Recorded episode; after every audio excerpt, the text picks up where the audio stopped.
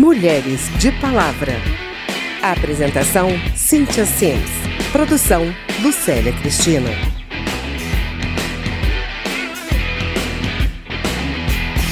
Certamente a mulher do século XXI é muito diferente do que se entendia por mulher no século XX. No programa de hoje, a gente continua falando sobre o conceito de gênero, mas agora a partir do ponto de vista de mulheres que não nasceram em um corpo feminino, as mulheres trans. Pensei uma mulher trans é uma pessoa que nasceu com um corpo masculino, com órgãos sexuais masculinos e que, em algum momento da vida, percebeu que se interessava por atividades tradicionalmente associadas às mulheres. Algumas pessoas se identificam transexuais desde a infância, mas muitas vezes reprimem sua identidade por medo de sofrer preconceitos ou, pior, violência. Esse foi o caso de Alexia, que hoje tem 36 anos. Eu apanhei muito na escola. Eu me recordo de uma, de uma situação no estacionamento da escola em que os meninos, toda semana eu apanhava de alguém. E os meninos me batendo e o meu professor de educação física passou e, e, disse para mim assim, é, você que ser viadinho, então apanha quieto. E ele nada fez para me defender. Assim como o gênero é algo diferente do sexo biológico, a professora Tatiana Leonço, do Departamento de Psicologia da Universidade de Brasília, também alerta que é um mito pensar que a pessoa nasceu com essa ou aquela identidade de gênero. O bebê, ao nascer, ele não dispõe de uma representação de si próprio, tá certo? Então a gente vai entender essa instância, que é o eu, uma representação de si, como efeito já de um processo de constituição subjetiva que implica necessariamente a relação com outras pessoas. Na psicologia, a gente entende o psiquismo como algo que se constitui no processo relacional do sujeito, né? Ou seja, a gente entende que todo sujeito, seja ele heterossexual, homossexual, cisgênero, transexual, enfim, em toda essa diversidade humana, né? Qualquer psiquismo, ele é objeto de, ele é efeito de um processo de relação né, e de constituição. Pois é, nem todas as pessoas transexuais descobrem essa identidade desde a infância. A gente conversou com a cartunista Laerte, que adotou a identidade transgênero com quase 60 anos de idade. É, a transgeneridade apareceu depois de eu resolver que era para mim um grande enrosco, que era a questão da orientação sexual, do meu desejo mesmo. Desde a juventude eu sabia que eu gostava de homens. Então eu, eu, bloqueei durante a minha vida inteira isso. Outro mito é que toda pessoa transgênero deseja passar por transformações corporais extremas, como a cirurgia de mudança de sexo. Mas não é bem assim. Laerte não fez grandes mudanças no seu corpo e nem pretende fazer. Para cada pessoa, praticamente, é, existe uma possibilidade de expressão de gênero. Como a gente vive numa cultura onde todas as, as expressões de gênero são eh, afuniladas em, em, nessa forma né, de duas, de só duas configurações, masculino e feminino, então a gente acaba também compreendendo a transgeneridade de uma maneira limitada. Porque a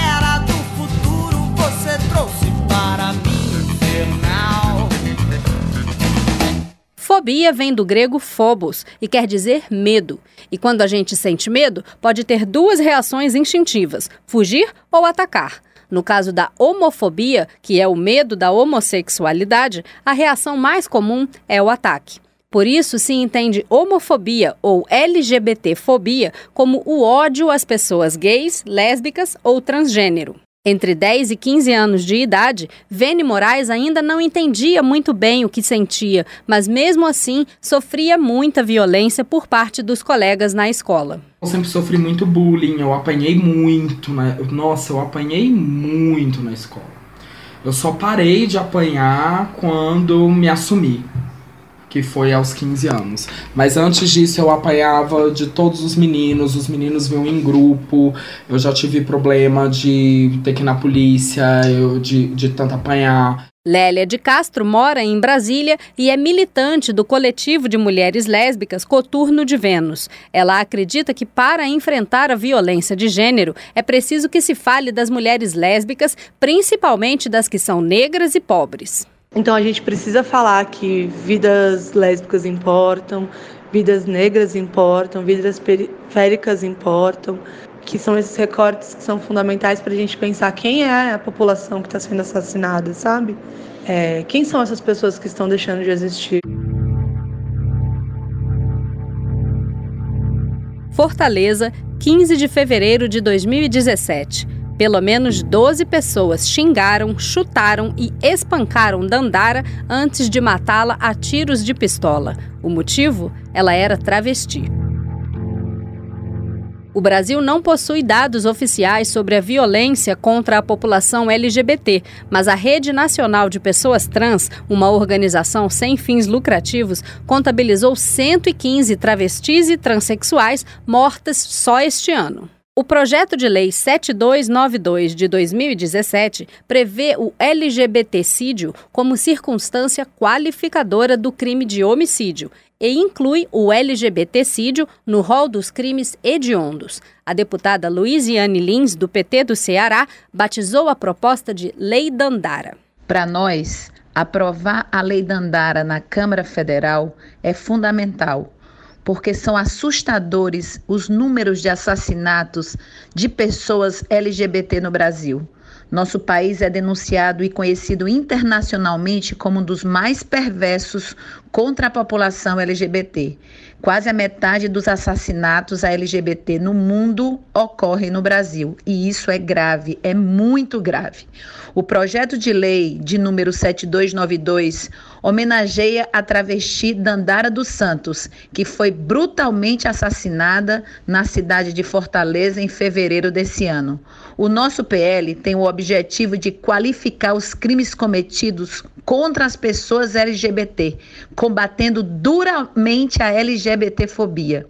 Inspirado na legislação do feminicídio, a Lei Dandara tipifica o LGBTcídio como um crime hediondo e um instrumento poderoso de denúncia e coleta de dados, diminuindo assim a subnotificação. Portanto, temos que lutar para a aprovação da Lei Dandara e fazer justiça à população LGBT.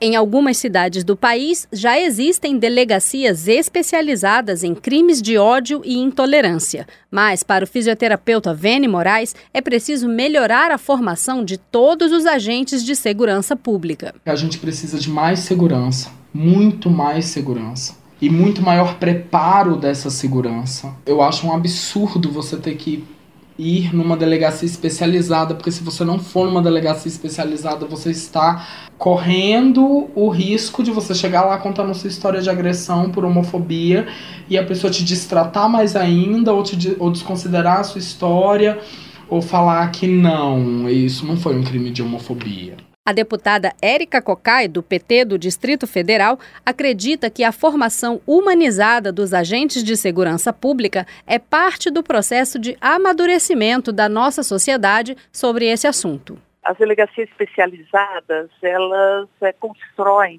um olhar que é um olhar diferenciado. Mas é óbvio que nós temos que ter uma política de segurança e agentes públicos em qualquer área que não se pautem e não atuem a partir de uma lógica de discriminação. Nós vivemos num país que mata 60 mil pessoas. É um dos países que mais mata 60 mil pessoas, a maioria jovens, negros e pobres, não é? Mas também é um país que mata. É o quinto lugar em feminicídio, mata mulheres porque são mulheres. É um país que assassina a população LGBT em proporções que ferem a nossa própria humanidade e nos deveria levar a um processo de reflexão. A cartunista Laerte faz um apelo aos parlamentares pela aprovação do projeto de lei João Neri, a Lei de Identidade de Gênero. Esse projeto de lei, que é inspirado na, na Lei de Liberdade de Expressão de Gênero argentina, a gente, a comunidade trans, e não só a comunidade trans, mas acho que toda a população brasileira é, vai se beneficiar muito da aprovação desse, desse projeto, porque ele termina com um sofrimento muito grande das pessoas trans.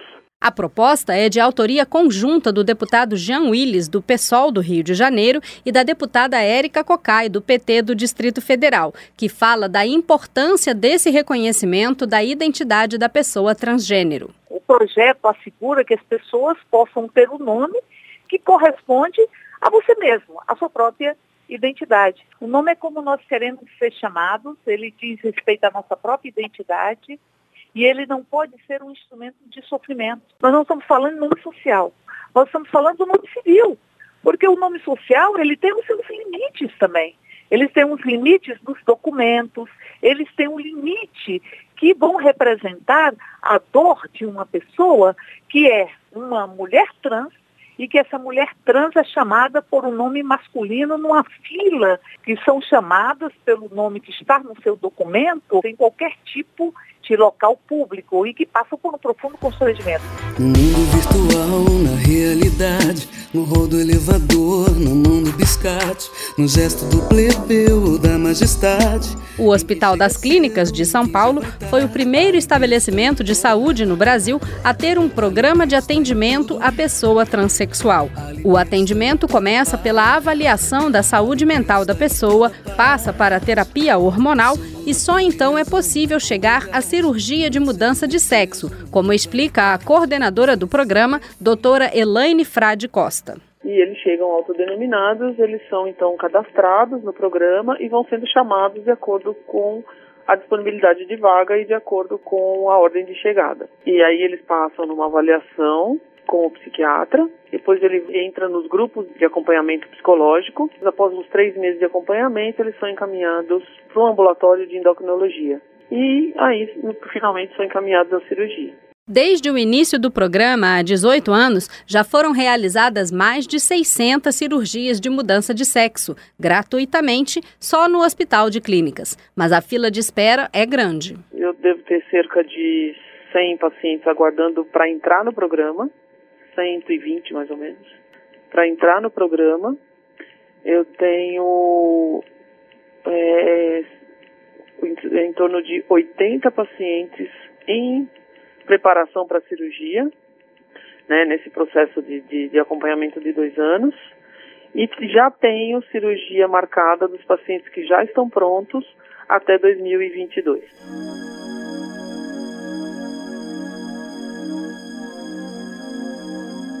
Professora de língua portuguesa e inglês na rede pública estadual de São Paulo, Alexia é casada e adotou uma criança trans. Ana Maria era um menino de 9 anos que havia sofrido maus tratos e abandono pela família e estava morando num abrigo na região metropolitana de Recife, em Pernambuco. A juíza responsável pelo abrigo entrou em contato com Alexia, dizendo que sua equipe achava que a criança era transgênero, mas não tinha condições de atestar.